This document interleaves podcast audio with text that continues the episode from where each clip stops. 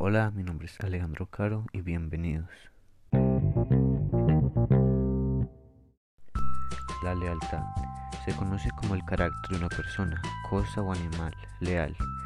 El término de lealtad expresa un sentimiento de respeto fidelidad hacia una persona, compromiso, comunidad, organizaciones, principios, entre otros.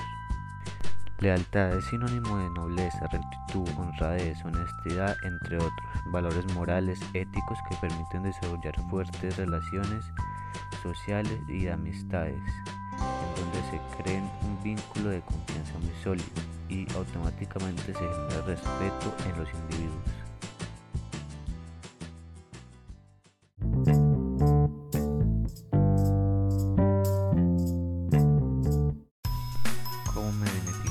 Beneficia a los demás? Hay varios tipos de lealtad, por ejemplo, lealtad con amigos o con la pareja. La lealtad es vital para mantener los amigos. Un acto de, deslealtad puede incluso acabar una amistad que se haya construido en muchos años. Es común que los amigos se aconsejen mutuamente, incluso sobre asuntos confidenciales. Pueden hablar desde el corazón sin temor a que les menosprecie ni se les traicione su confianza. La Biblia declara, un compañero verdadero ama todo el tiempo y es un hermano nacido para cuando hay angustia. Proverbios 17, 17.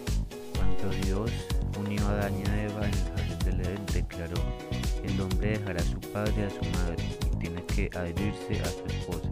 Entonces lo mismo era aplicable para ella, debía adherirse a su marido. Ambos habían fieles uno al otro y cooperar mutuamente. Génesis 2.24, Mateo 19, 3 al 9.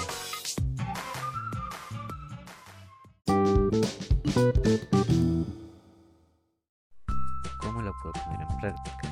En ese sentido, una persona es leal cuando retribuye lo recibido en justa medida, cuando no da espalda a la comunidad a la que pertenece o cuando honra sus afectos con igualdad de compromiso.